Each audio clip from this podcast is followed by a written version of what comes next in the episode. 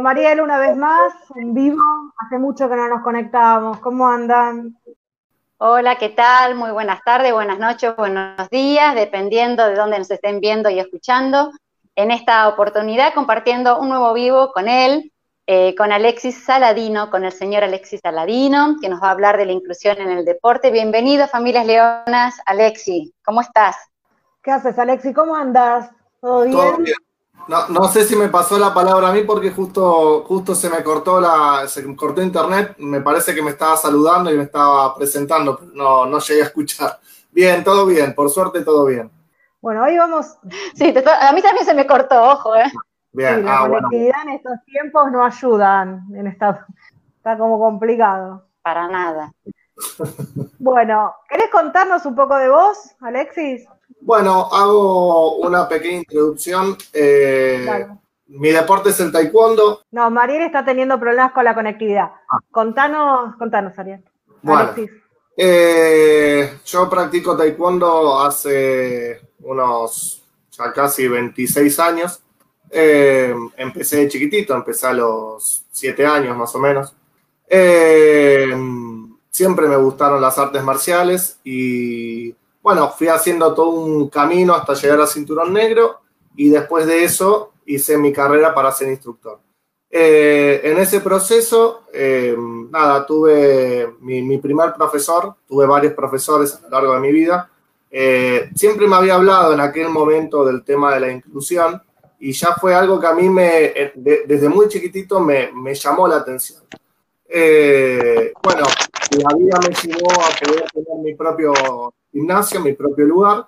Y bueno, empecé un poquito a incursionar en estos últimos años en ese tema. No soy ningún experto, no tengo grandes estudios, sí eh, eh, he hecho el profesorado de educación física, de hecho estoy por terminarlo, y ahí mismo me volví a topar un poco más de manera más de lleno con lo, lo que es, es, la discapacidad y la inclusión dentro del deporte. Eh, y bueno, nada, un poco también guiado por las charlas que he tenido con algunas mamás que han venido al gimnasio, que me han ido eh, de alguna forma poniéndome al tanto, hablando con colegas, bueno, un poco, un poco de, de por ahí viene mi formación. Eh, cuando, cuando, hablamos de artes marciales, a mí por ahí lo que me pasa, viste que sobre todo en el TH, el tema de la eh, impulsividad, y uno habla de artes marciales, es como que te hace cortocircuito, es como que le estás poniendo algo más a esa impulsividad que tiene, decís, si ya lo tengo, ¿por qué lo voy a potenciar? Pero no es por ahí que, se trabaja. ¿Por qué no nos contás un poquito?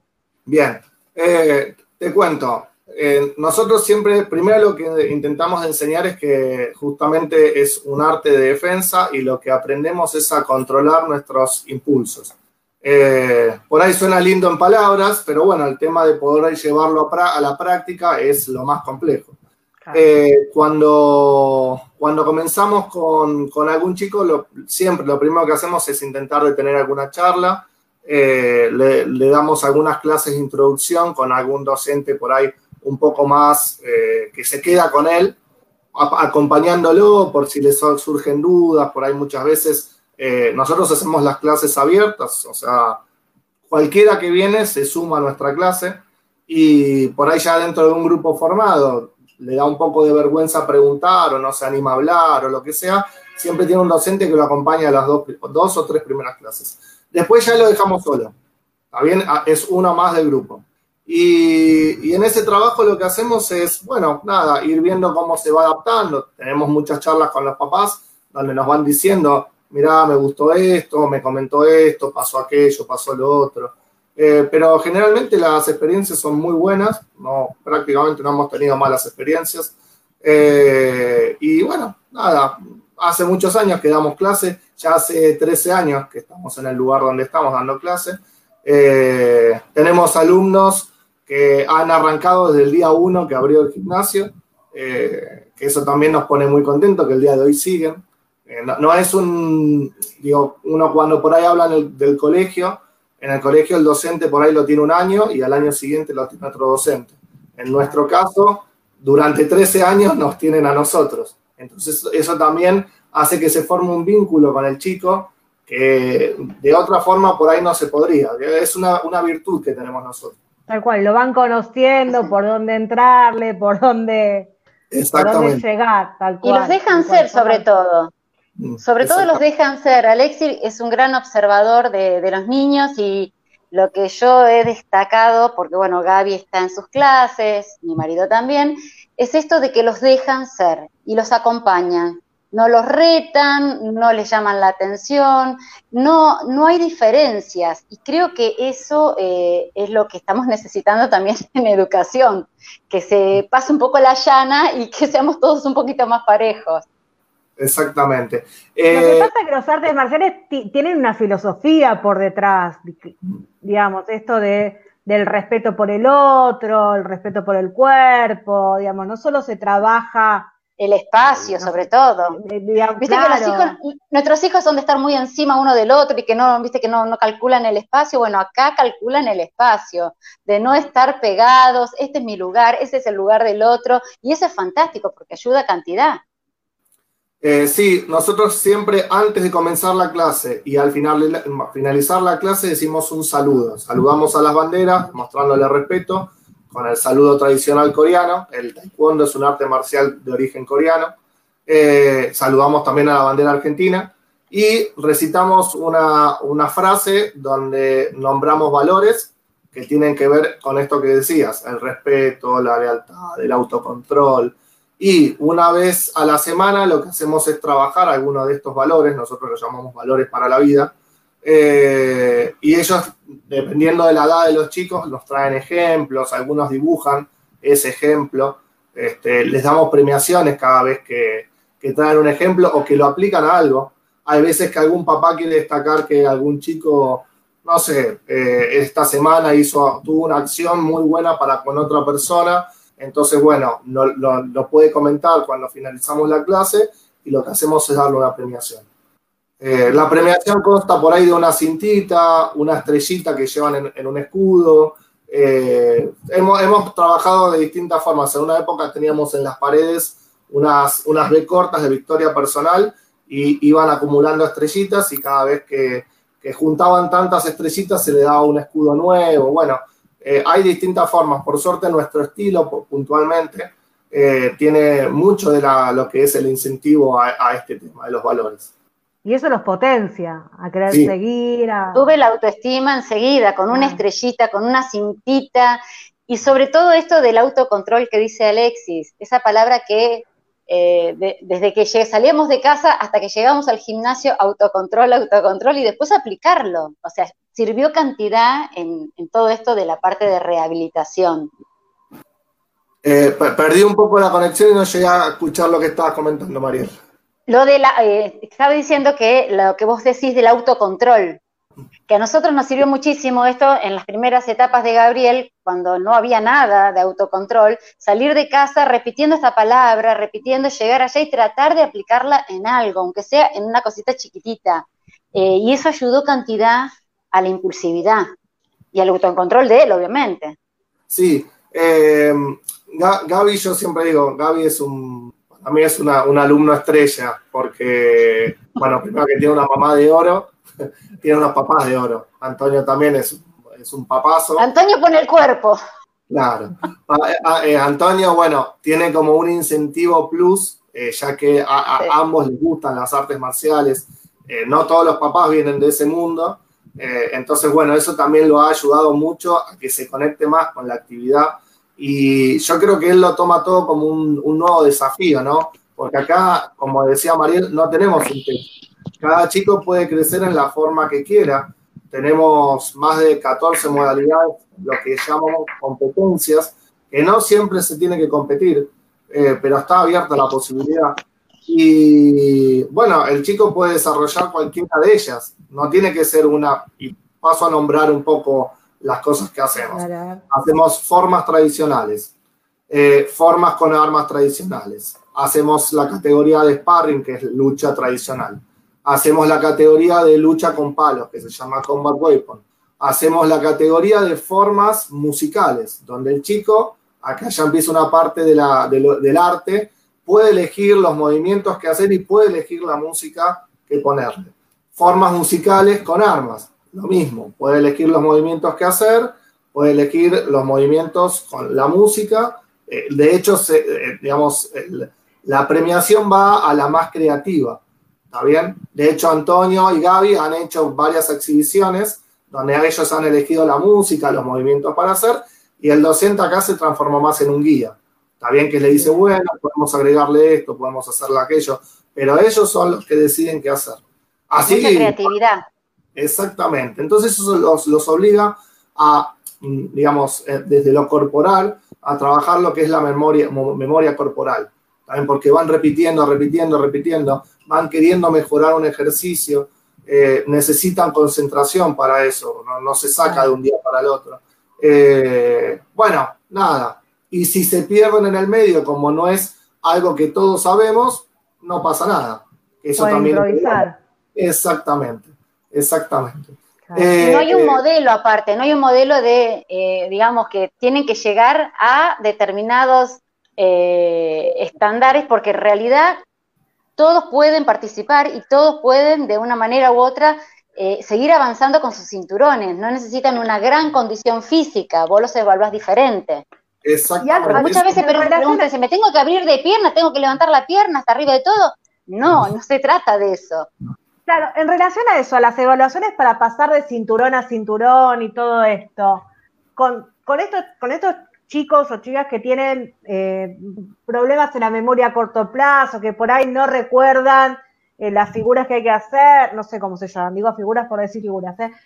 los movimientos que hay que hacer, todo esto, ¿cómo hacen para poder avanzar? ¿Cómo, en, esta cosa de adaptar? Te cuento un poco. en principio, el sistema que nosotros manejamos son exámenes cada dos meses. Eso no significa que todos tengan que rendir cada dos meses bien, nosotros abrimos la mesa, o sea, tenemos seis mesas al, año, eh, y vamos viendo cómo van avanzando los chicos. También le damos la oportunidad al chico que, que, sea él su propio instructor y que diga cómo me siento yo para, para esto. O sea, me siento bien o me siento mal. No es que le ponemos un arma en la cabeza y vos tenés que rendir obligatoriamente. Eh, los cinturones tienen un contenido. Ese contenido lo que se hace es se da de forma parcial y de forma final. ¿Está bien? Una forma tradicional, la de los primeros colores, ronda entre los 18 y los 30 movimientos. Estamos hablando de los primeros cinturones. Entonces lo que hacemos es, primero se le enseñan nueve movimientos para que rinda su parcial, después ven los otros nueve, bueno, y, digamos suma a lo que ya sabía. Entonces, digamos, la, el, conocimiento es acumulativo porque va sumándole de a poco más, más conocimiento. Lo mismo pasa con las patadas, en, principio se aprenden patadas muy básicas y después se van complejizando a medida que se va avanzando en, cinturones.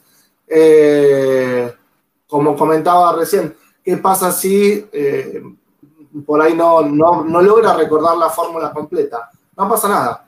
Siempre en los exámenes tenemos algún instructor que está ayudando al lado de cada chico eh, algún cinturón negro, sobre todo los que están en proceso de ser cinturones, los, los ponemos a que estén en esa situación, que es la situación más real. Y generalmente lo que pasa es que por ahí el chico se puede trabar en algún movimiento, si puede seguirlo con el instructor que tiene ahí en ese momento, el, instructor asistente sigue, y si no puede, no pasa nada. Nosotros la instancia de examen, en realidad, la evaluamos durante todo ese proceso de dos meses. El examen en sí en realidad es la muestra de lo que fue avanzando en todos esos meses. En eso, claro. ¿Se entiende? Eh, en el medio lo que hacemos son pequeñas, vamos a decirle pequeñas demostraciones. Supongamos, hoy estuvimos trabajando todo el día la fórmula. Según la federación se llama fórmula, PUMCE, WUP, TEUC, ¿está bien? Tiene distintos nombres. Eh, en ese momento le decimos, bueno, paramos la clase, vamos a mostrar lo que estuvimos haciendo cada uno individualmente, Bárbaro, bien, listo. Yo ya me anoté que Juanito sabe cuatro movimientos y que ese día trabajó eso. Y, no, están bajo la presión del examen. Exactamente, porque hay, hay que se aterrorizan cuando decís vas a rendir examen. ¡Wow! No, sé qué hacer. Es una fiesta rendir examen. Aparte, todo el mundo aplaude, todo el mundo alienta, todo el mundo quiere. no se siente, la presión la siente uno, yo soy la que me pongo de acá hasta abajo muerta, transpiro, me pongo nerviosa, sufro, y ellos están disfrutando y la están pasando bárbaro, incluso cuando era chiquitito me acuerdo. Eh, jamás sintió la presión de un examen, todo lo contrario. Y el eh, refuerzo positivo, él esperaba esa marquita, ese galardón, esa palabra. Eh, no, es fantástico. Eso mismo. Y también lo que trabaja es un poco la ansiedad esto, ¿no? Porque, bueno, uno sabe que tiene que cumplir con ciertas normas y ciertos, vamos a decir, una cierta regularidad para poder cumplir con su examen. Entonces eso le genera a ellos un hábito que yo creo que cuando, digamos, nos pasan distintas cosas, no solo a los chicos, a los adultos también, el generar un hábito es lo que nos hace progresar, las cosas que más nos cuestan. Eh, así que bueno, un poco es eso. Gaby. ¿Hay una edad para, hay una edad para, para, empezar? Fernández, ¿querés, empezar a hacer taekwondo? ¿Querés que empecemos juntas? Yo me doblo y me quedan, me sacrifican si me llevo una patada, me tienen que sacrificar después. Te cuento, nosotros tenemos chicos desde los, ahí me veo la cámara, desde los tres años en adelante.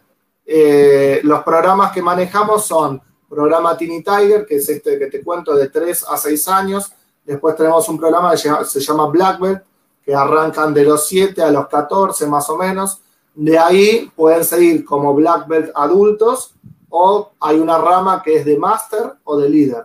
¿Está bien? Líder es el que va a llegar a cinturón negro y va a pasar a ser el camino de instructor. Una vez que llega a cinturón negro empieza su formación como instructor. ¿Y ese camino quién lo elige? La, ¿La propia persona? La propia persona, exactamente. Eh, hay algunos que eligen llegar a cinturón negro y no seguir avanzando como instructor, y hay otras personas que sí eligen esto, eligen ser instructores. Eh, generalmente, por todo el tiempo que uno lleva dedicado y demás, la mayoría de personas eligen seguir el camino de la instrucción, porque esto, como digo yo, es, eh, es un estilo de vida para nosotros. como te decía, mirar los años que yo llevo en esto, y todavía no he llegado a mi techo. Me falta un montón por seguir avanzando. Eh, así que bueno, nada, para algunos es, llegué a cinturón negro y acá quiero, quiero parar, porque por ahí quieren arrancar otro estilo de arte marcial. Nosotros, yo, soy un docente muy abierto en ese sentido. Eh, hemos recibido personas que han venido con, siendo cinturones negros de kung fu, de karate, de otros estilos de taekwondo, y yo siempre digo lo mismo, lo que aprendiste hasta ahora está buenísimo. Si querés ah, volcarlo y, digamos, complementarlo a lo que sabemos nosotros, genial. Y si querés arrancar tu camino de cero, eso es muy libre de cada uno. La mayoría elige arrancar el camino de cero, porque es tan, digamos, nuestro, nuestro contenido de, de blanco a cinturón negro es tan amplio que dicen, no, yo tengo que arrancar esto de cero para poder entenderlo. La mayoría. Ahora hay otros que no, vienen con su cinturón negro y dicen, yo quiero ser este cinturón negro que tengo y ahí, digamos, seguimos avanzando a partir de ese punto. ¿Y alguna vez te pasó, porque el, miedo por ahí que tenemos algunas mamás, que nuestros hijos son muy impulsivos, es que en esa impulsividad, en la ceguera del colegio, hagan un desastre con, esta, con, el arte marcial que, vayan incorporando. Eh, ¿O se trabaja tanto? Sí, eh, generalmente, primero, los chicos no comienzan a luchar entre sí, a hacer sparring, el famoso sparring que te digo, hasta que están en el, vamos a decirlo, en el tercer cinturón. Para eso, más o menos, ya pasó un año con nosotros el chico, donde nosotros vamos evaluando cómo se va comportando, qué, actitudes tiene y demás. Si vemos que tiene actitudes por ahí, nada, no digo agresivas, pero que por ahí eh, tiene impulso de querer pegarle al otro y esto, lo que vamos es hablándolo, explicándole que no se hace, que puede hacerle un mal y que al contrario, lo que está aprendiendo lo tiene que usar para cuidar al otro, no para lastimarlo. ¿Está bien? Eh, al menos es lo, en lo que podemos aportar. Hay también que hacer un trabajo en casa, como siempre digo. Eh, nosotros tenemos que ser una trinidad, ¿no? Colegio, papás, colegio, taekwondo. Tenemos que funcionar entre los tres. Creo que en esta actividad y en cualquier actividad, ¿no? Sea taekwondo, la que elijan o, lo que sea. Eh, Ustedes son, eh, son psicoeducadores del, movimiento de nuestros hijos. Porque bueno, se mueven muy rápido, se mueven sin control, eh, a mí esto me llamó muchísimo la atención en las primeras etapas, que bueno, eh, había dejado ciertas conductas. Por ejemplo, eh, tenía esto de te agarraba o te embocaba con una, o te tacleaba, o te tironeaba la ropa, y cuando comenzó con taekwondo, eso lo dejó de hacer. Por suerte nunca más me dijeron que tenía que coser botones en el colegio, porque la verdad arrancaba los botones y todo los guardapolvo. Pero lo dejó de hacer y creo que no se, no, no, o sea, no fue impuesto, sino que fue aprendido. Y tiene que ver con esto que decimos nosotros siempre de psicoeducar el movimiento. Nuestros hijos están todo el tiempo en movimiento. Y el taekwondo, puntualmente, lo que hace es psicoeducar el movimiento. Y eh, aparte el, propio conocimiento del cuerpo, ¿no? Porque uno va como empezando. el respeto, el respeto. Y autoconocer, no, y autoconocerse, digamos, porque por ahí uno no, no se conoce en, el movimiento. Bueno, un poco nosotros lo que trabajamos, nosotros cuando hacemos la capacitación para instructores, nos hablan de distintos puntos que el chico tiene que, tener. Más allá de lo que yo puedo haber aprendido en el profesorado, eh, por ejemplo, el trabajo con, ambas partes del cuerpo, ¿no? Lo que hago con mi, mi, hemisferio izquierdo lo tengo que hacer igual con mi hemisferio derecho. También si pateo a una altura con una pierna, tengo que intentar hacer lo mismo con la otra. Eh, si, por ejemplo, hago un salto, tengo que aprender a caer para no lastimarme las rodillas. Eh, si me tiro al piso, tengo que saber cómo caer para no lastimarme. Nosotros tenemos piso de goma en todo el gimnasio, en todo lo que decimos doshan. Eh, entonces, bueno, eso también evita las lesiones tanto en rodillas, caderas, en toda parte del cuerpo. O sea, hoy practicar la actividad sin, el piso de goma es medio, es medio duro, la verdad que es así. Claro. Cuando yo empecé no existía el piso de goma. Esto fue algo Cemento directo. Cemento directo. Los eh, aprendió los golpes. Claro, eh, bueno, nada, un poco es eso. Y parece que no, pero como dicen ustedes, el tener su uniforme también, él tiene su, su ropa y tiene que cuidarla, porque nosotros también Exactamente, nos fijamos en que tenga su, uniforme prolijo, se tiró y hizo abdominales, se levantó y le quedó el cinturón en la cabeza y el pantalón medio bajo, él tiene que pedir permiso, se da... Uy, se, nos congeló Alexi. Ahí está, ahí, ahí va, ahí va. Estaba hablando de la ropa. sí. Bien, que nada, siempre que termina de, hacer un ejercicio, lo que nosotros le pedimos es que pida permiso, que se acomode su ropa, su uniforme y que se dé media vuelta si está prolijo para todos. El respeto no es solo con uno mismo, sino con los demás. Entonces, a la hora de también trabajar con el otro, se le pide permiso para trabajar, se, le hace una, un saludo. Esto tiene que ver con la parte oriental del deporte eh, y, en base a eso se genera un vínculo de respeto, donde yo te voy a respetar y espero que vos me respetes del otro lado. O sea, desde el saludo ya viene incluido el respeto y a partir de ahí todo lo otro. Se trabaja mucho el tema de la frustración. Generalmente cuando uno está haciendo, cuando está haciendo sparring, eh, a nadie le gusta que, por ejemplo, le toque la cabeza. Exactamente. No, no, siempre nosotros es muy cuidado, tenemos protectores, nosotros no dejamos a ni a ningún adulto que pelee solo, no es que los metemos en un lugar y mátense, no, no, todo lo contrario, es todo con mucho control y mucho cuidado y siempre con esto como, como norma de vida, el respeto. Entonces, si a mí me pegaron, me dieron una patada en la cabeza y me hicieron un punto, nada, hay muchos chicos que esto lo hemos visto a lo largo de, de los años, ¿no? Que se enojan, que... Uy, me van cebando cada peón. Exactamente. Entonces es bueno, no, ¿por qué, se, ¿por qué está tan enojado? No, porque me pegó, y, pero estaban haciendo no usted sabía lo que venía a hacer acá. Bueno, sí, pero no me gusta que me pegue. Bueno, ¿y, ¿y qué está haciendo para mejorar? Y ahí la respuesta viene sola de ellos. Me falta entrenar más. Bueno, entonces canalice todo eso por entrenar. Eh, es, es, muy sano, es, es muy lindo. La verdad a mí digamos, más allá de haberme acompañado toda la vida esto, eh, es muy gratificante la, cada respuesta de los chicos. Porque nos nutre a nosotros, yo aprendo todos los días con ellos, con todos los chicos aprendemos, Y nada, y lo mismo pasa con los adultos. El adulto viene con, otros temas, ¿no? Viene con problemas de la vida por ahí más, por ahí vienen con problemas económicos, vienen con problemas eh, sentimentales, cada cual tiene su drama de vida. Y lo que nosotros pedimos siempre es, bueno, todo eso intentar dejarlo fuera, porque acá tenés que dar el 100% y tenés que estar concentrado en lo que estás haciendo. ¿Está bien? Eh, y bueno, y trabajamos en eso. También intentamos explicarle a los chicos, otra de las cuestiones que, solemos tener es cuando hacemos patadas giratorias, generalmente uno gira y no, no ve lo que tiene atrás. Entonces, eh, nada, tratamos de que este, esta noción del cuerpo le sea, le sea práctica y que ellos aprendan a mirar antes de hacer algo. ¿Está bien? Porque si no le pueden pegar al, compañero que tienen atrás. Claro. Eh, bueno, no sé si un poco... no, no, y todo eso lo, traducís a la vida, porque, no sé, digamos, porque, por ejemplo, mi hijo se lleva topote y no mira ni para adelante, ni para atrás, ni izquierda, ni derecha, digamos, él, es todo frente. Claro. es, la, raza.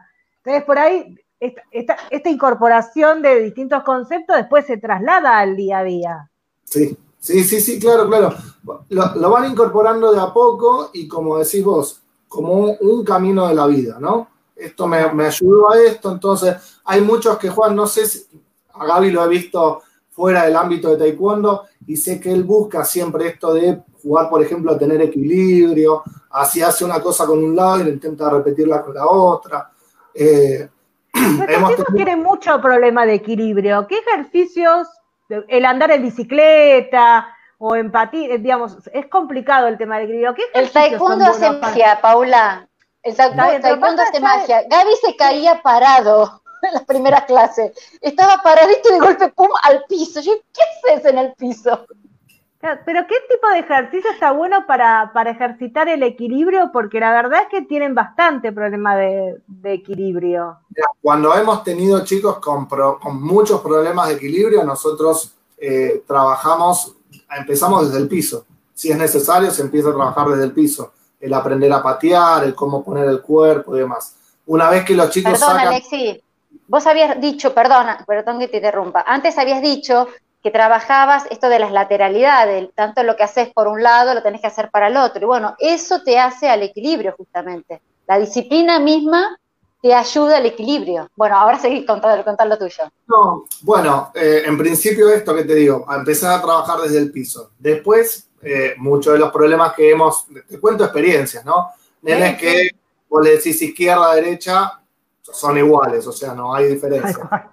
Entonces, para empezar a diferenciarla, lo que hacíamos es, le atábamos un pañuelito rojo de un pie y un, pañuelito azul del otro. Entonces, bueno, hoy vamos a patear con la pierna azul.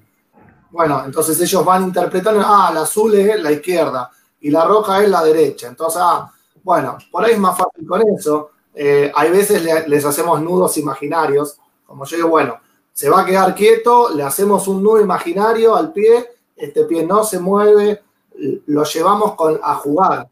Lo más importante de un chico es que aprenda jugando.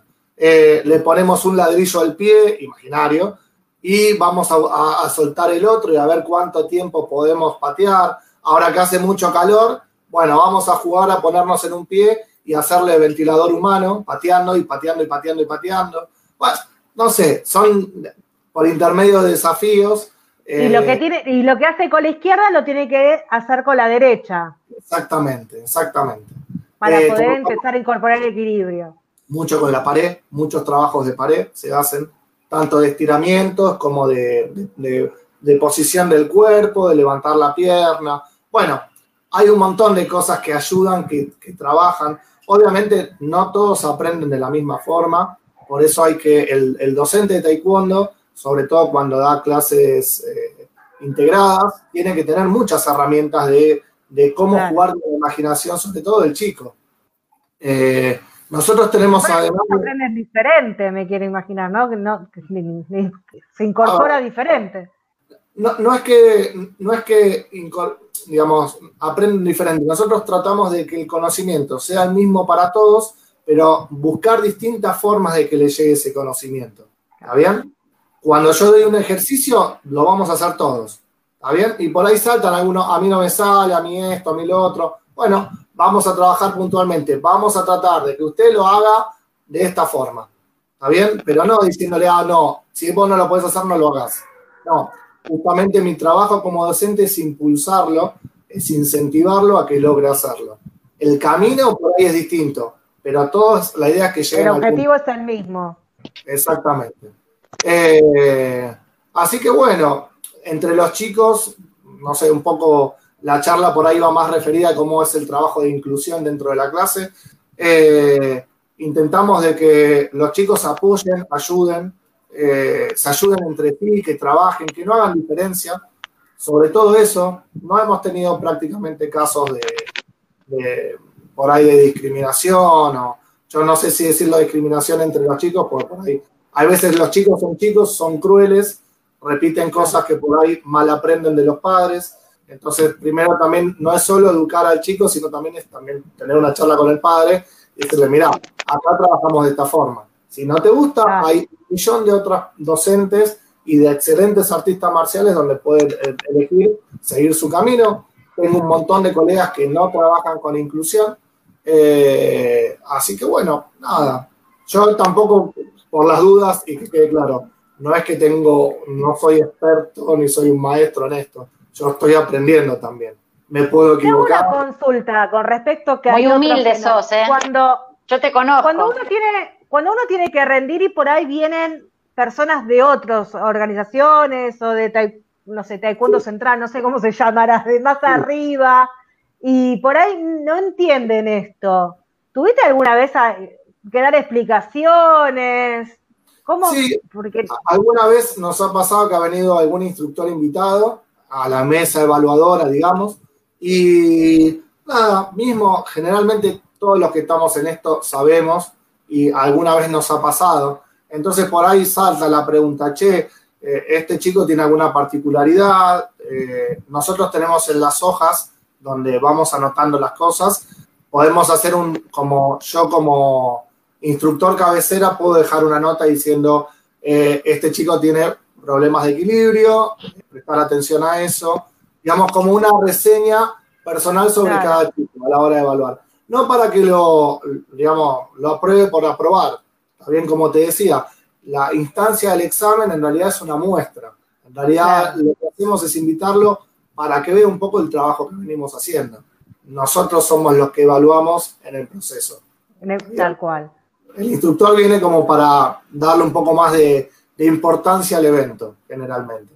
Eh, esto es lo que nos pasa en nuestra escuela. Nosotros también tenemos una escuela que se llama APADE, que está en APADE. APADE es eh, un. Justo te iba a decir esto. Bueno, ¿querés contarlo vos? Importantísimo. No, no, vos, por favor, es importantísimo esto. bueno, APADE es un centro donde eh, es, puro y exclusivo, es una escuela deportiva para chicos con discapacidad.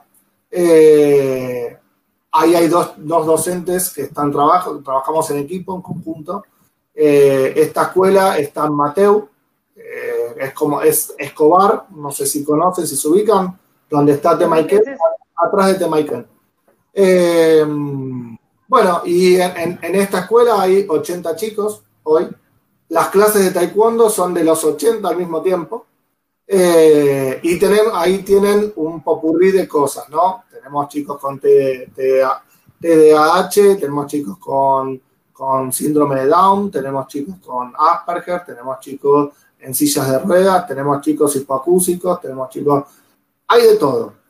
El trabajo que están haciendo esos chicos, y permítanme ah, nada, comentarlo por acá porque es único, no hay otro proyecto así que yo conozca, al menos he hablado con un montón de colegas y todos se quedan sorprendidos, que están haciendo es un trabajo espectacular, es, extraordinario.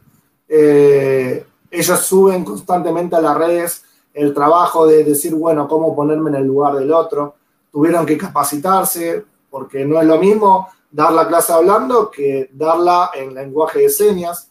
Eh, así que tuvieron que aprender lenguaje de señas. Este año la pandemia les vino bien para eso. De hecho, eh, hicieron un torneo interno para los chicos que lo hicieron por modalidad de WhatsApp, que para todos fue algo novedoso. donde los chicos estaban en su casa con su papá y tenían que hacer una forma que habían estado trabajando. Y bueno, obviamente todos salían campeones porque el objetivo era incentivarlos a que, nada, tuviesen ese desafío.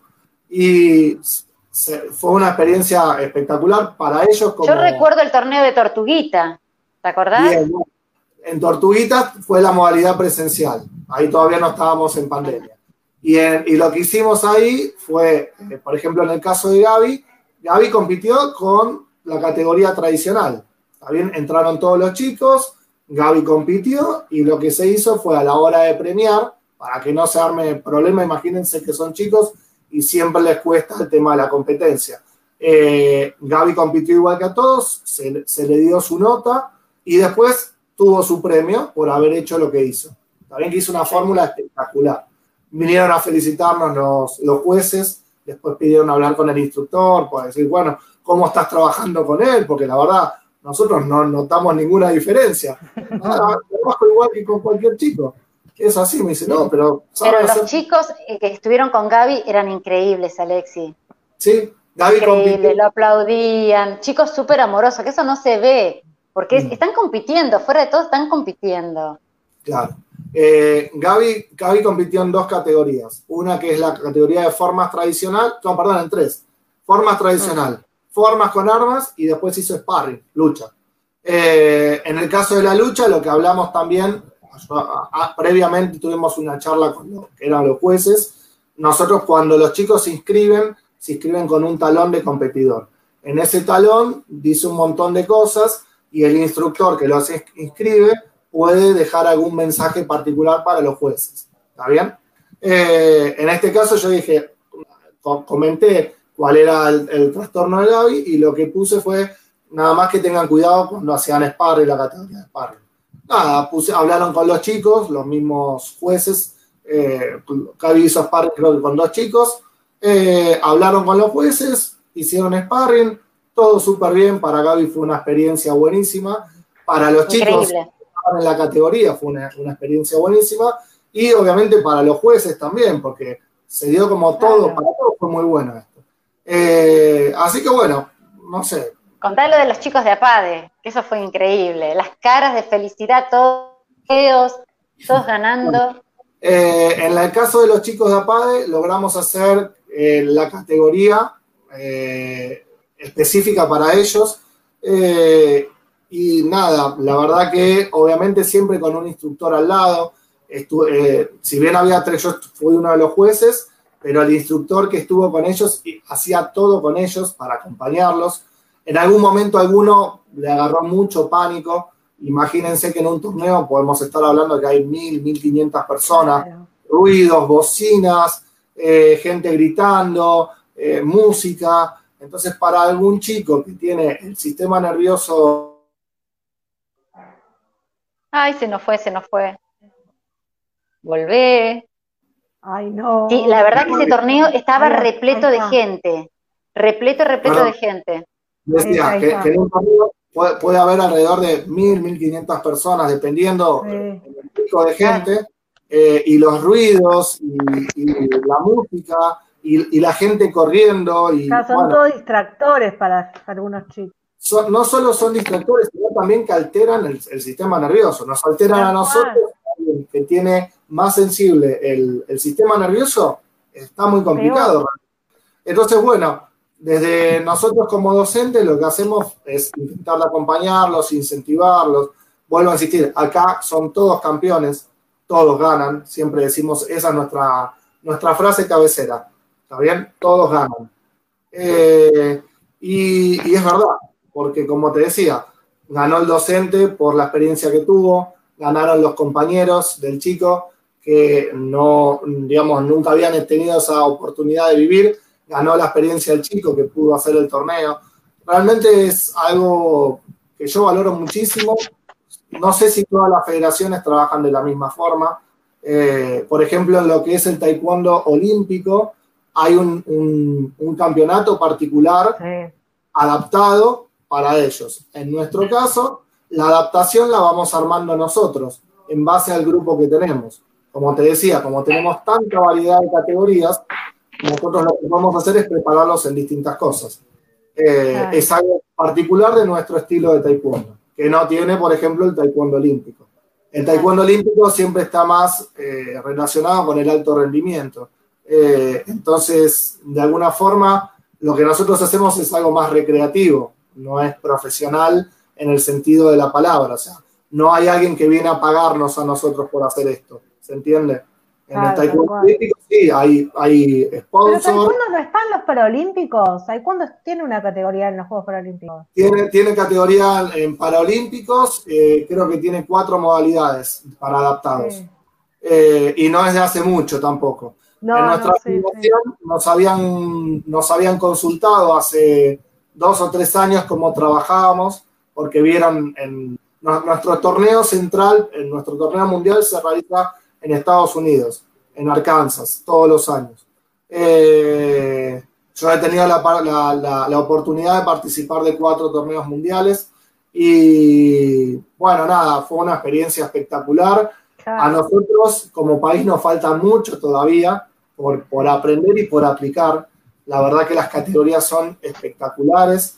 Eh, y nada, es, no sé, no sé, tendrían que estar ahí para poder vivirlo, porque ahí sí hay mucha más gente. En un torneo mundial puede haber hasta 10.000 personas. Es una, duran una semana, ¿está bien? Y todos los días está compitiendo gente, hay capacitaciones en el medio, hay exámenes en el medio, eh, hay lo que nosotros llamamos el torneo de campeones, que es una modalidad exclusiva para cinturones negros.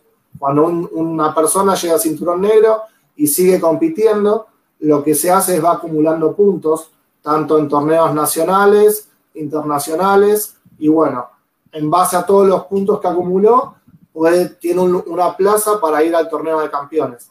Eh, así que bueno, nada, hay todo un mundo atrás de cada cosa. Tal cual. Eh, pero bueno, no sé, bueno, pregunten lo que quieran, estoy abierto a, a contestar. No, no, a mí lo que me llama mucho la atención es que se respeta el proceso individual. Digamos que no todos tienen, no todos tienen que rendir de la misma forma, no todos avanzan de la misma forma, sino tienen un objetivo común. Pero de cómo llegan es la particularidad de cada uno. Exactamente, exactamente.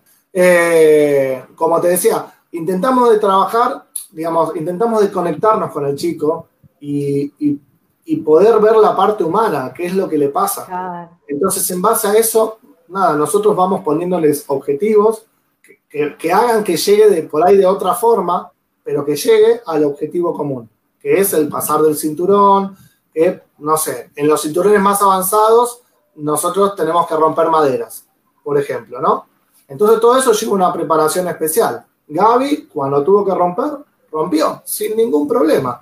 Y qué felicidad tenía cuando rompió, ¿no? Tremendo. No, no, no, aparte, te creía Sansón después. Claro. Eh, y uno de los temas cuando nosotros practicamos la rotura es el foco. Al no tener buen equilibrio, no se tiene buen foco. Entonces por ahí va para arriba, va para abajo, va para cualquier lado y no a donde tiene que ir. Entonces, bueno, a través de distintos ejercicios, estímulos, de práctica, sobre todo mucha práctica, bueno, logró hacer lo que tenía que hacer, que era romper la madera. Y si no la rompía en el primer intento, no pasaba nada. Porque hay veces. De hecho, en el primero él no, él no lo rompió, creo que en el segundo o en el tercero, que yo pensé que se iba a ir, porque dije, bueno, acá se va de uno, se va a enojar. Caliente, pero no, claro, no, nada que ver, porque encima empezaron todos a aplaudirlos, a aplaudir eh, y alentarlo. Entonces él como que se animó más y le dio con todo en la última. Pero eh, le encantó. No, no, fue una experiencia increíble. Bueno, por, eso te decía, esto, este camino lo que tiene es pequeños logros que te van llevando a grandes cosas. ¿no? Eh, llegar a cinturón negro, digo, no, no sé todas las, no conozco todas las artes marciales, pero hablando de la nuestra particular, lo que nosotros tratamos de hacer son pequeñas motivaciones, pequeños objetivos, ir avanzando paso a paso para llegar a ese, a ese punto final. Eh, y como te decía, el camino lo va armando cada uno. Me acuerdo cuando empezamos con esto de las fórmulas musicales, que, que Gaby se súper emocionó. En ese momento empezamos a ver un arma que nosotros le decimos SACNAP, o, Le encanta. o, cama, que son como una, un palito con una chita. Ah, Eh, son de plástico, no, no hay nada que corte acá, o sea, eso también es importante. Otros estilos de, de artes marciales trabajan con armas con filo. Nosotros, nuestro- todas las, lo que nosotros le decimos arma, todo es de plástico y está pensado para que lo manipule un chico. Eh, y bueno, con esto él, nada, aprendió a revolearlas, a hacer trucos, eh, armó su coreografía y bueno, nada, tuvo, la, pudo hacer en un torneo, la hizo como exhibición, la hizo en una exhibición en una plaza, después la hizo en la fiesta de fin de año. Eh, bueno, nada, imagínate la responsabilidad que es para él el haber cumplido y el haber hecho quedar a su academia. No, y el autoestima, donde lo tiene que tener? Ese chico no tiene el autoestima, claro, es como que el autoestima por el piso no lo puedes tener, digamos, porque, no, es increíble, es increíble. Y era uno de los temas principales a tratar en Vas todas las terapias, la mismo, autoestima de Gaby, que era bajísima. Claro, y aparte vas creyendo Ah. en que vas podés, digamos, que te podés superar Dale. tranquilamente. Claro, Eh, tal es- cual. es ese nuestro objetivo. Eh, lograr que un chico, hemos tenido muchos casos de chicos que, que venían y que no hablaban, por ahí por alguna patología particular, que no, no habían desarrollado el habla. Gaby al principio no hablaba casi nada. Bueno, No sé Y- cómo le entendías vos. bueno, no, es intentar interpretarlo. Es como siempre digo, el docente tiene que estar al lado acompañándolo. La parte humana es fundamental. Y Claro. hay que poner todo, en, es- en esa hora que están con nosotros, hay que ponerle todo. ¿Está bien? Y todo es el oído, los ojos, el cuerpo, el, el estarle encima. O sea, que él sienta que no está solo ahí. Eh, y que tiene su espacio para expresarse. ¿Está bien? Y bueno, con, con juegos, con actividades, con distintas cosas, algunos han empezado a hablar, que los papás me han dicho, no sé cómo lo lograste, porque aprendió a, a contar en coreano, por ejemplo. Sí, Gaby también, me acuerdo esa. Por ahí no- no- pero sabía contar hasta cinco en coreano, entonces era, no sé cómo lo lograste. Esto de jugar aprendiendo, poniendo el cuerpo, es lo mejor que le puede pasar a cualquier persona, pero es, es lo mejor. Eh, hemos tenido chicos con, con autismo, que me acuerdo, me acuerdo un caso puntual de una mamá que me contó que nosotros le habíamos hecho hacer todo un circuito con, con unas sogas y el chico tenía que pasar, saltar, hacer un rol en una colchoneta, bueno, tenía que hacer un montón de cosas. Y la mamá estaba preocupada porque veía que el chico en su casa no jugaba, no, no hacía nada. Y desde que había empezado taekwondo, había él empezado a armar esos circuitos en la casa y empezar a hacerlo. La madre estaba fascinada con lo que habíamos logrado. Eh, este chico tenía autismo, nada, bueno, no lo podía creer que el chico jugara de esa forma. Y era por lo que había aprendido con nosotros. ¿Te imaginas para mí? Nada, fue. Claro, el orgullo que podés llegar a sentir como profesional. No, no lo podía creer.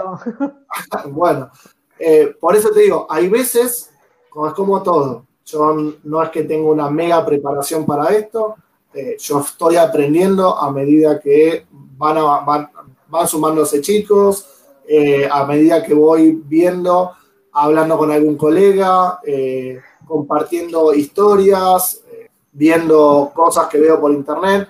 Hay otros países que están mucho más avanzados con este tema de la inclusión y de cómo, cómo trabajar cosas particulares con los chicos. Eh, Te voy a así- hacer una pregunta que están haciendo en el chat que dice, que es bastante interesante.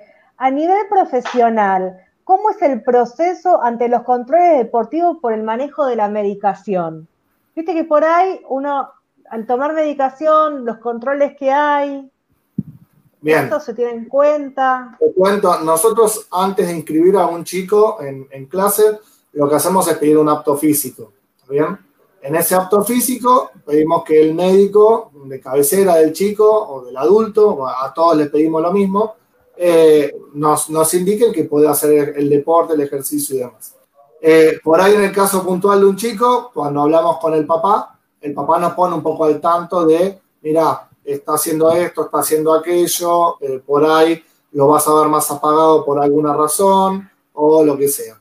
Y en base a eso vamos viendo cómo se puede ir adaptando y cómo se puede ir trabajando.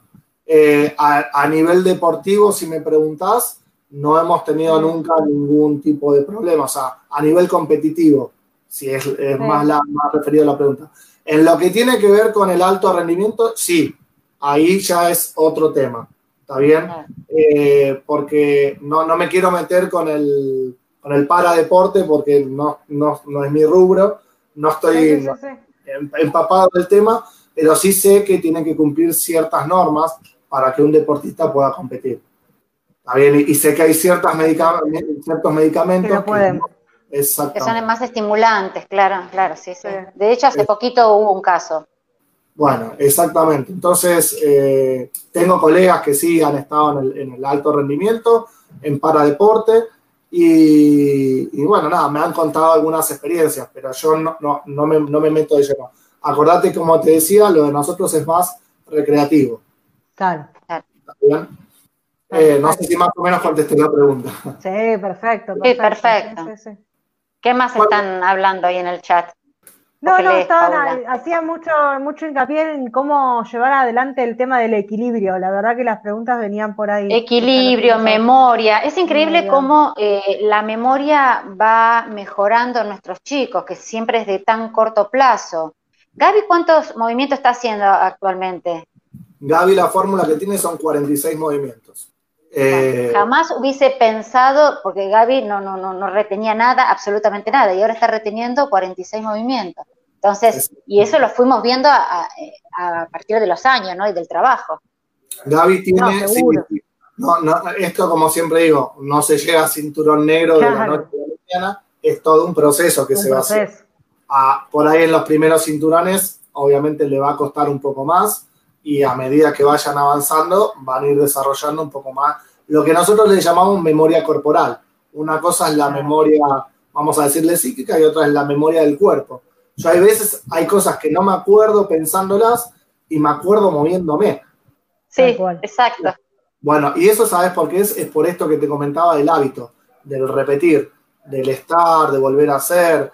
Cuando era chico, a mí me costaba un montón hacer las cosas, pero un montón entonces lo que hacía siempre, antes de irme a dormir, me hacía la fórmula.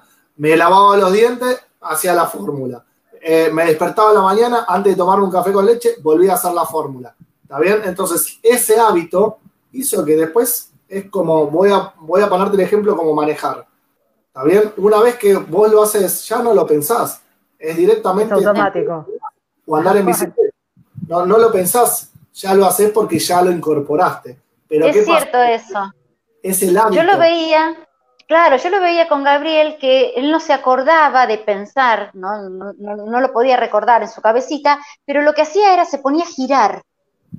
Y se ponía a girar y ahí empezaba a sacar los movimientos. Y ahora, bueno, un poco tarde, pero ahora me doy cuenta de lo que, de lo que se trataba. Pero es cierto, es cierto, es, la memoria del, del, cuerpo, del movimiento. Bueno, pero por ejemplo, hablando de la memoria del cuerpo y los movimientos, Donato, por ahí cuando tiene que dar alguna lección y hay alguna palabra que no le sale, viste que hay, hay palabras que por ahí no te la vas a acordar, le pone un movimiento a esa palabra. Lo mejor que puede hacer. qué genio. Entonces, por ahí cuando se traba, hace el movimiento y ahí le sale la palabra, porque la, la asocia a un movimiento siempre cuando se traba en alguna lección o algo. Voy a contar una historia de, una, amiga o una conocida de la vida. Cuando era más chico, me acuerdo que, nada, yo decía, sabía todo, se aprendía todo, y yo decía, ¿cómo hace? Entonces me dijo, te invito un día a mi casa para que veas cómo estudio.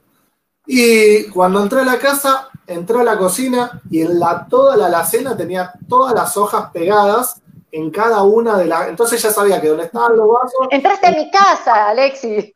Bueno, a mí me, voló la cabeza. Te estoy hablando hace muchos años atrás. Sí, sí, sí. No lo que había hecho. Había transformado la cocina en un salón, en su, en su propio salón de Eso hacemos, eso hacemos.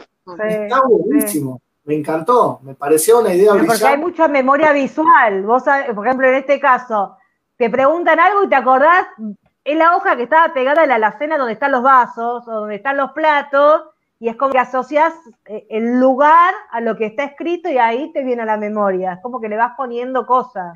Exactamente, exactamente. Voy a contar eh, una cosita chiquita de los exámenes, que hay una filosofía que se tienen que aprender tipo un versito de memoria. Y yo tenía mucho más miedo de esa filosofía que se olvidara que en sí de, la fórmula. La cuestión es que eh, en casa, eh, Antonio le pegaba la, filosofía por todas partes. Vos ibas al baño y estaba la filosofía, ibas a la habitación y estaba la filosofía. Y Gaby de leerla constantemente, yo creo que nunca jamás se trabó en una, en una filosofía, o sea, de punta a punta, de arriba abajo y de abajo arriba. Nuestro, nuestra filosofía, nuestro estilo está basado en un árbol de pino. Eh, es eh, una semilla que es plantada, que es el cinturón blanco, y eh, cada proceso del crecimiento de este pino es solo el avance de los cinturones. Entonces, ¿qué significa el cinturón blanco, el cinturón naranja, el amarillo? Bueno, y así sucesivamente. Gaby, yo siempre lo que hago es, antiguamente se, decía, Pepito, levante la mano, dígame la filosofía de su cinturón, ¿la sabía o no la sabía? Yo hace algunos años atrás lo que empecé a hacer es, bueno, vamos a contarlo como si fuese un cuento nos juntamos todos en la mesa, nos ponemos en círculo y bueno, a ver quién se acuerda de la de cinturón blanco. Levanta la mano uno y la cuenta. ¿Quién se acuerda de la de cinturón amarillo? Entonces se va construyendo la historia, la van construyendo ellos en el examen. Puede ser que en el, medio alguno no se acuerde. No es el caso de Gaby. Como dice eh, Mari, el, eh, Gaby se las acuerda de memoria y es más, como no se la quiero olvidar, por ahí me dice, la puedo decir, la puedo decir, la puedo decir. es genial. Aparte, eh, viste eh, que se, está la mesa eh, donde están ustedes sentados adelante, y él se muere por llegar ahí y decir la filosofía. Y cuando era chiquitito al principio, bueno, metía para adelante la filosofía, era lo primero que tenía que decir. Exactamente, sí, sí, sí. bueno, nada, como te digo, se dan muchas particularidades se, forma este vínculo personal, nosotros vamos conociendo a los chicos, eh, pasan años y vamos viendo qué cosas le gustan, qué cosas no le gustan. Hay muchos que también arrancan y, dejan en el camino, no, no todo el mundo sigue, y es, es normal, es habitual, eh, porque por ahí no, les termina de llamar la atención, o, o, bueno, por ahí no es lo que tanto les gusta y les gusta más otro deporte. Bueno, pero tiene que ver con esto que dijiste, es un estilo de vida. Digamos, eh, entonces, digamos, el que quiere Tiene que haber un acompañamiento de la familia también, ojo. Claro, ¿eh? tiene, que, tiene que, amar esto como una forma de vida. Exactamente. nosotros ahora, yo personalmente estoy ahora comenzando con un proyecto nuevo que es de badminton y el director mm. de, de, nosotros, digamos, el director que, que está llevando todo esto adelante, eh, es un docente que está empapado en todos estos temas y siempre vamos compartiendo un poco de experiencias. Badminton, no sé si lo conocen, el deporte es un Sí, el gobierno de la ciudad, el gobierno de la ciudad del año pasado puso badminton en, los colegios de, la ciudad, sí, Donato me tenía con la, pluma esa. El, que impulsó este proyecto es el director de nosotros, se llama Alejandro. Extraordinario eh, Bueno, es un docente que está muy metido con el deporte, con todos los deportes. Él, él viene del mundo también de, del olimpismo. Eh, ha, dado charlas para dirigentes eh, y, cursos para dirigentes de distintas federaciones de distintos deportes. Y bueno, hoy en día está trabajando con eso. La idea es meter un, poco el proyecto de badminton en el lugar donde nosotros estamos. Eh, y es una actividad que también yo cuando, cuando me topé y me, encontré con la actividad dije, uy, tienen muchos puntos en común con lo que hacemos nosotros. ¿Por qué? Tal cual. Aparte es una pelotita que no rebota. Exacto. Lo cual te, genera... Cae y donde cae queda. Tal cual. A mí me llamó la atención eso. Es cuando el gobierno de la ciudad lo trajo al colegio de Donato, que yo fui a la primera clase, si bien uno conoce cómo es la pluma yo, es una pelotita que no rebota. Entonces, donde cae, queda. Digamos, entonces tenés, que, lo corporal está ahí a pleno. Sí. Eh, después se da, acá se da algo, lo que nosotros llamamos el espacio, el tiempo, el objeto. ¿Está bien? Eh, hay que coordinar tres cosas. Entonces tenés que coordinar tu cuerpo, coordinar con un elemento que logre impactar. Los es fundamental. Los reflejos que tenés que tener. Exactamente. Y lo, interesante de esto que a nivel profesional llega, el plumín ese llega a 450 kilómetros por hora. Es impresionante, es más rápido que el tenis. Ahora, en un nivel de iniciación, lo que tiene de simpático es que vos le pegás para arriba, el plumín, la pelotita se llama plumín, gira, pero no llega a, una velocidad alta. Al contrario, va muy despacito. Entonces te da tiempo de poder jugar, de poder darle. Eh, yo creo que es, es, un deporte muy lindo. Aparte, cuando caes, como que va girando, le llaman la atención. No, es, muy, es muy loco el juego. Este año estamos, se, está por lanzar una modalidad que se llama Air Badminton, que es un plumín que está pensado para espacios de cielo abierto y no es necesario tener una cancha para jugarlo. El objetivo es pasarse el plumín de un lado al otro, sin una cancha determinada, sin un límite determinado. Es muy divertido. Eh, nada, yo estoy esperando que... Mucho estímulo eso. Exactamente que se vuelvan a abrir las actividades y nada, para poder intentar incorporarlo. Maravilloso, qué lindo, qué lindo. Bueno, sigo abierto a lo que quieran preguntar. No, la verdad que nada. Se quedó con el plumín, Paula. No, porque cuando a mí me dijeron badminton, yo dije, ¿y esto qué es? Una pelota, una pluma. Pero cuando y encima no rebota. ¿Cuál es la gracia, seguro? claro, de tirar, decía, tirar un cachito de algo de un lado al otro, ¿viste? Pero cuando vos lo ves, decís, pará, esto no es tan sencillo como uno se imagina. Bueno, tiene todo un, sí, sí, todo un proceso en el medio. Eh, además, lo otro que tiene la particularidad es que la raqueta es finita y, digamos, no es un, el, área con que se le pega. No, es chiquita. es chiquita también. Entonces tenés que ser muy puntual en cómo, en la posición del cuerpo para poder pegarle. Sí. es muy autocontrol, mucho autocontrol ahí. Es muy parecida a la posición, a la posición que nosotros usamos cuando hacemos lucha. Por eso te decía que le ah. encontré muchos puntos de, encuentro. Eh, este, este, este, grupo de, personas con el cual estamos trabajando para la federación eh, ha también trabajado mucho con el para badminton, de hecho, todas las semanas van haciendo charlas, eh, así como ustedes están haciendo esta charla conmigo hoy. Hay una persona que está dedicada específicamente a invitar referentes de distintos deportes, del paradeporte, y hacen un poco esto de eh, los puntos de encuentro con el badminton, ¿no? En qué cosas se encuentran y qué cosas no. Yo he participado como oyente de, de algunas y me ha abriendo así la cabeza porque a mí me interesa mucho eh, como, ah, digamos, las herramientas que usan otros para poder incorporar o, poder hacer el deporte, ¿no? Porque yo soy de la idea de que el, deporte nos hace bien a todos. Tal cual. Tal cual. Todos necesitamos hacer deporte. El que quieran, el que sea, todos. Yo vengo. es un deporte no conocido, porque no es el básquet, el tenis, digamos, el fútbol. Cuando a mí me, plantearon esto en el colegio badminton, decís, badminton, mira que hay cosas, ¿eh? pero badminton. Y después le entendés el porqué del badminton, porque hay un, hay un montón de cosas por detrás. El equilibrio en el badminton es fundamental. Porque al no rebotar la pelota, digamos, si le pegaste mal te caes, literalmente. Si no te Candidata a vivir en el piso yo entonces. No, no, no, no sé lo que es. Digamos, tiene un montón de cosas atrás. Sí, pues es, muy lindo. Es, muy lindo eh, es, un deporte que lo puede hacer persona de cualquier edad, porque no necesitas tener un estado físico óptimo para poder. Porque no necesitas velocidad como en el tenis por ahí, digamos, es otra cosa.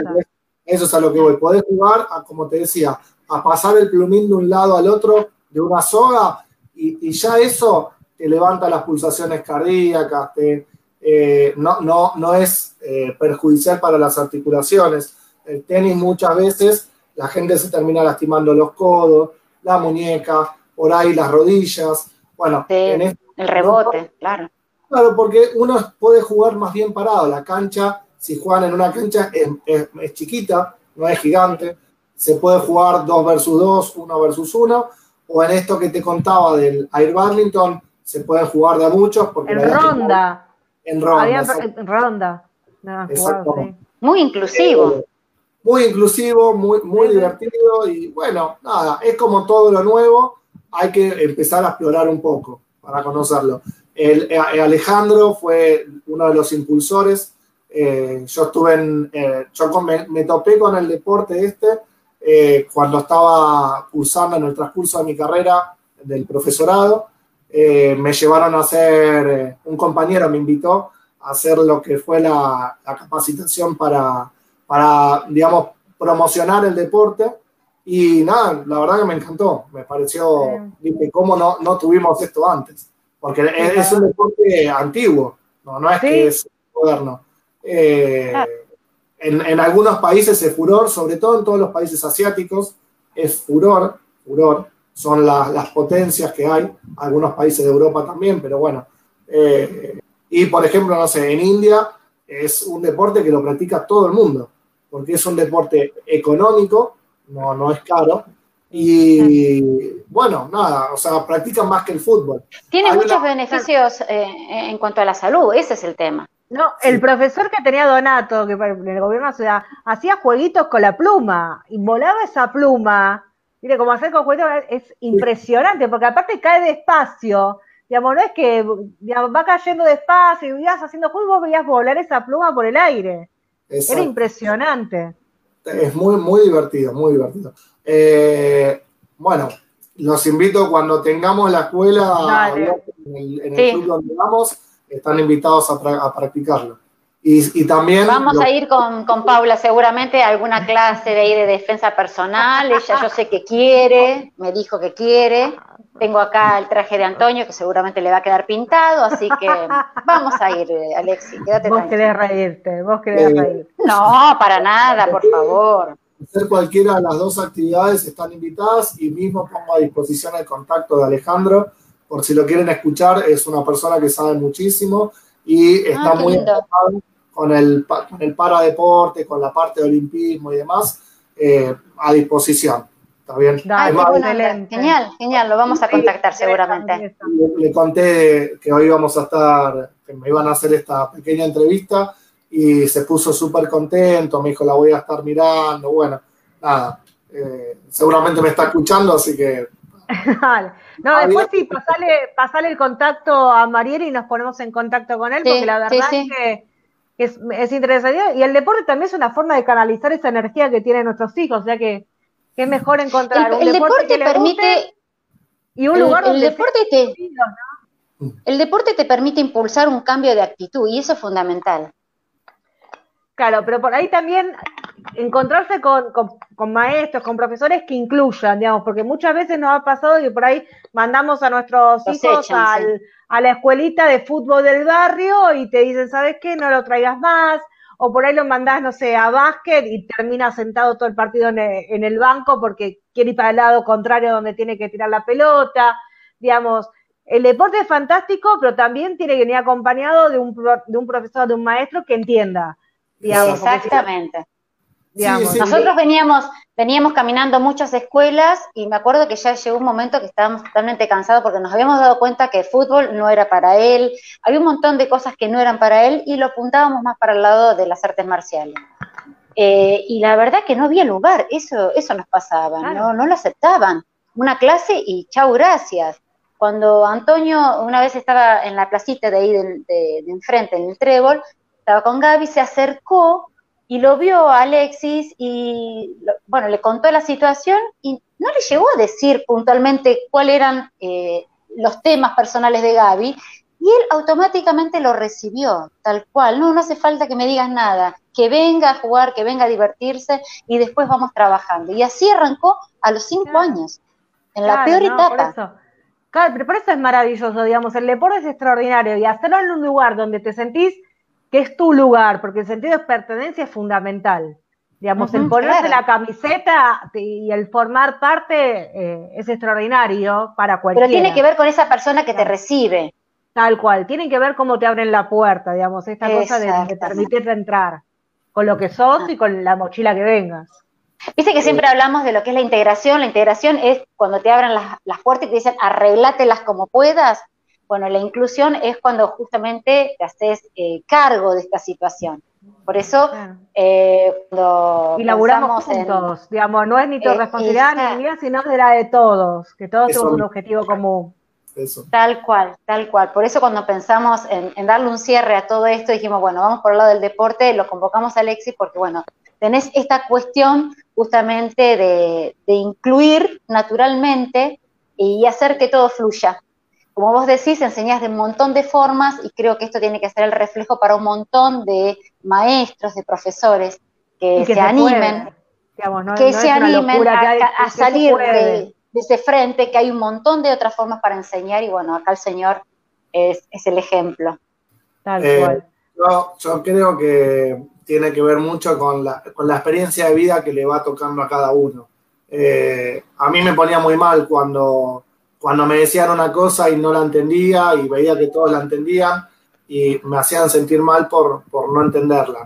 Eh, dije, el día que me toque ser docente a mí, que tenga esa oportunidad, voy a encontrarle las mil formas para, para hacerle llegar lo que quiero que entienda al otro. Eh, Increíble, maravilloso creo que mi, base para eso es esto, ¿no? Lo que a mí me tocó vivir, bueno, no quiero que lo, lo pase a otra persona. Eh, no importa si es chico, grande, adulto. Tal cual. A mí cuando me dicen que un adulto que no entiende y se, y se pone mal y se frustra, a veces es peor la frustración del adulto que la del niño, porque se, se, ponen mal, realmente angustiosos, porque no le sale algo. Entonces digo, tranquilo, nadie te va ni yo ni ninguno de nuestro equipo de trabajo te va a hacer sentir mal jamás, ni te va a hacer pasar bueno, pero lo que pasa es que venimos de un mundo que, estamos acostumbrados a que y a que nos califiquen. ¿Viste? esta cosa de bueno, malo, bien, digamos, estamos permanentemente siendo calificados en cómo somos, en lo que hacemos, en todo. Entonces, llegar a un lugar donde tu proceso forme parte de tu, digamos, forme parte del aprendizaje y que haya un otro que, te acompañe en este proceso es maravilloso, porque te saca esa carga de lo hago bien o lo hago mal, lo hago, después vemos. Exactamente. Es eso, es eso un poco la forma que tenemos de trabajar. Eh, maravilloso. La verdad, que, sin palabras, Alexis, nos fuimos con el tiempo mal. Después nos va a agarrar Lali que lo tiene que editar todo y nos va a matar. Eh, eh, yo, les quiero agradecer a, ambas por, la oportunidad. Eh, no, por, favor. Sé, que han ido hablando con, gente de distintas cosas, distintos profesionales, que me hayan incluido a mí en esta charla me halaga muchísimo. es un honor para nosotros. No, tal cual. Aparte, formaste parte de, varios procesos de Familias Leona. Digamos, estuviste el día de la entrega de los diplomas, estuviste presente a medida que, nosotros como colectivo fuimos creciendo. La verdad que cerrar el año con, con esas personas que formaron parte de, nuestro crecimiento es extraordinario también para nosotros que, vos hayas dicho que, sí. Bueno, para mí ustedes son un ejemplo de vida, son, son eh, eh, eso que me gustaría que todo el mundo tenga, ese apetito por luchar, por querer conseguir eh, beneficios para, para los hijos, para todos. Eh, son, bueno, nada, no me, no me quiero ir en palabras porque eh, si no me, emociono yo también, porque de verdad es, increíble el trabajo que han hecho, que hacen, la, la, energía que le pusieron, cómo se adaptaron también, porque en este tiempo no fue fácil para nadie y, lanzaron este ciclo de cosas, de, este ciclo de charla, que me pareció fantástico y, y nada, tienen para seguir peleando por un montón de cosas. Así que yo desde mi lugar voy a apoyarlas todo lo que se pueda y todo mi equipo las va a apoyar en todo lo que sea, nuestra escuela, nuestras escuelas. Eh, y bueno, y espero que así también lo haga la federación, que yo estoy hablando mucho con ellos contándoles de, del trabajo que venimos haciendo en Argentina para, para que se, digamos, replique en otros países, que otros docentes lo puedan tomar. Y nada, que esto sea un bien para todos. Porque creo que es el objetivo de lo que estamos luchando todos. Cada cual desde su punto llegar a eso. Así que bueno, nada, nuevamente gracias. No, gracias a vos, Alexis, y un placer una vez más que formes parte de, esto, de Familias Leonas, en, en, momentos felices como la entrega del premio y momentos por ahí complicados como esta pandemia que te haya sumado y nos haya regalado una hora y pico de, tu vida. Gracias. Muchísimas gracias y estamos en contacto. Bien, y esas palabras que tanto bien nos hacen y que tanto queremos seguir escuchando desde este lugar, pero bueno, que vengan de maestros, que vengan de profesores, que vengan de directivos, que vengan del sistema educativo, estas mismas palabras que hoy nos regalaste, que bueno, que se repliquen realmente donde tienen que replicarse, que es en el sistema educativo en la Argentina. Así que bueno, gracias, gracias por, este espacio que nos diste, por este tiempo y, nos seguimos viendo. Bien, estamos en contacto cuando quieras. Gracias, Alexi. Muchas gracias. Muchísimas gracias. Chau, chau. Nos vemos. Seguinos a través de nuestras redes, Facebook, Instagram y Twitter como Familias Leonas TDH.